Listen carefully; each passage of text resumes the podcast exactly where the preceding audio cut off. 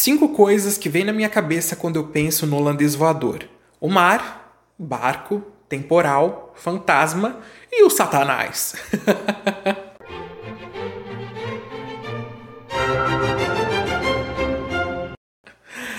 Olá, queridos amantes da ópera, eu sou Lucas Speck. Esse aqui é o Entre Notas e Dramas, um canal multiplataforma para divulgação de ópera.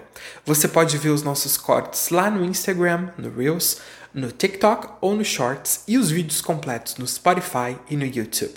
Hoje nós embarcaremos em uma jornada para explorar a sombria ópera de Fliegende Hollander, o holandês voador do Richard Wagner, com letra e música dele, que teve sua estreia em Dresden no ano de 1843.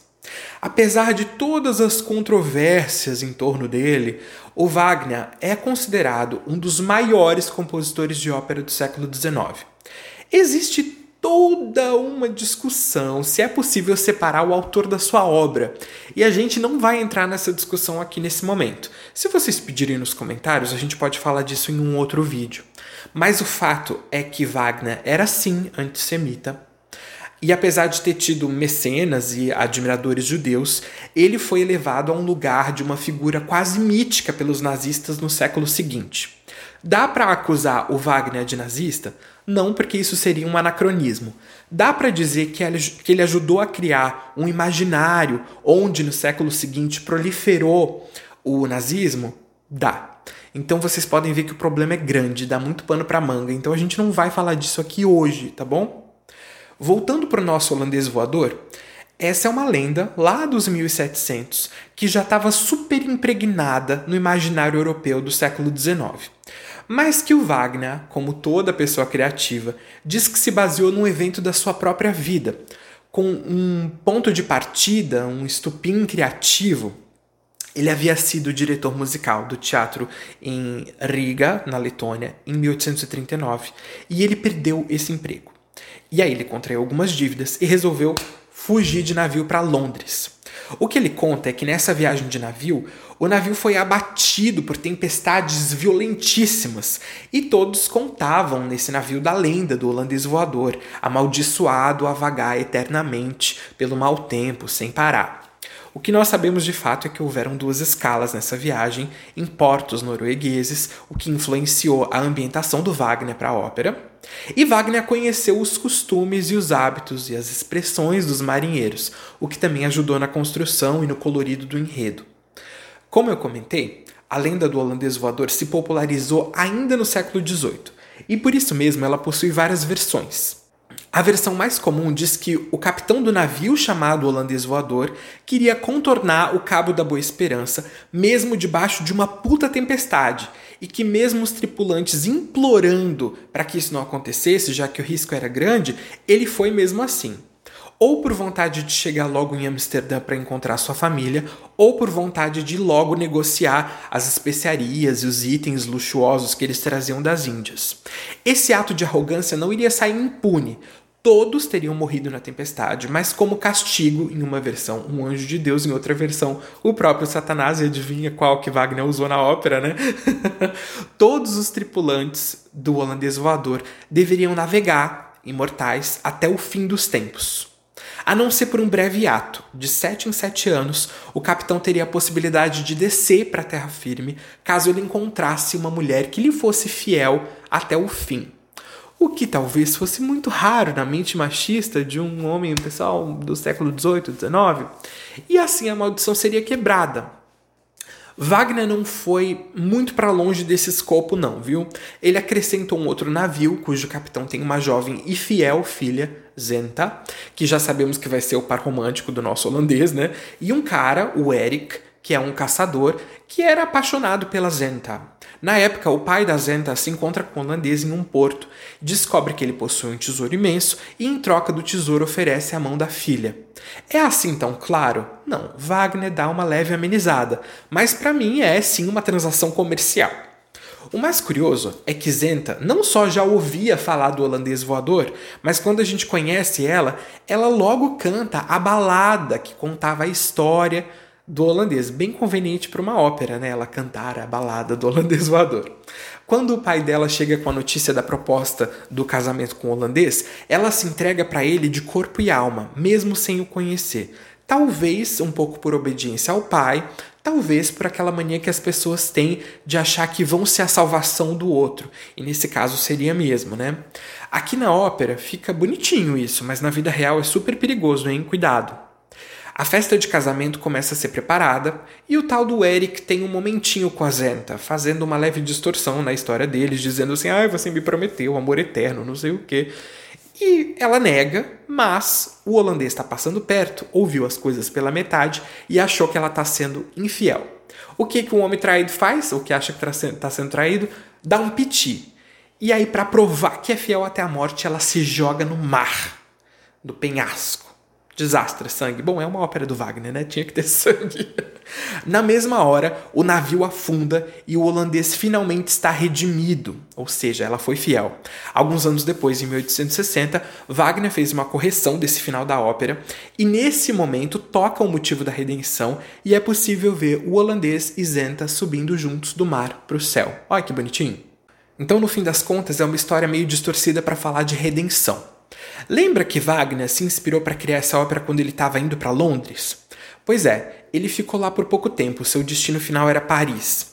Ele tentou vender o título para o Opéra de Paris, mas ele não conseguiu um comissionamento para que ele mesmo compusesse. O que ele conseguiu foi vender o projeto da ópera, que chegou a ser musicado pelo Pierre-Louis Ditch. Uh, e essa ópera se chama Le Vaisseau Fantôme, que estreou em 1842. Engraçado, né? Eu nunca tinha ouvido falar de alguém que vendeu o projeto da ópera. Agora, você já ouviu falar de Le Vaisseau Fantôme? Eu não conhecia, conheci para fazer a pesquisa desse vídeo. São as ironias do destino, né? no ano anterior, mesmo sem comissionamento, o Wagner compôs o seu holandês. E ele deixou Paris em 42 com destino a Dresden. Lá ele estreou a sua ópera Rienzi, com muito sucesso, e aí as portas se abriram para que ele estreasse o holandês, e assim foi no ano seguinte, em 43. O holandês é a quarta ópera que o Wagner concluiu, e ali é, ele está trabalhando no limiar daquilo que ficou conhecido como Musikdrama, que é um termo que na verdade é do Theodor de 1833, e não do Wagner, como todo mundo imagina, mas que foi realmente vinculado com as próximas óperas do Wagner. Ele vai trabalhar a ideia de melodia infinita a partir de Lohengrin, mas o holandês ainda é uma ópera com números. Digo, abertura, tem uma balada, tem área, tem dueto, tem coro. Depois essa estrutura vai ser completamente dissolvida por ele. E falando de balada, a balada do holandês voador, cantada pela Zenta, é um belo resumo de toda a ópera. Apesar das pessoas gostarem muito da abertura, por, pelo seu tom intempestivo e impulsivo que já define todo o caráter da ópera, é dessa balada que saem todas as outras coisas, porque foi a primeira coisa que ele compôs para essa ópera. Então ele disseminou os outros trechos musicais do que ele tirou da balada.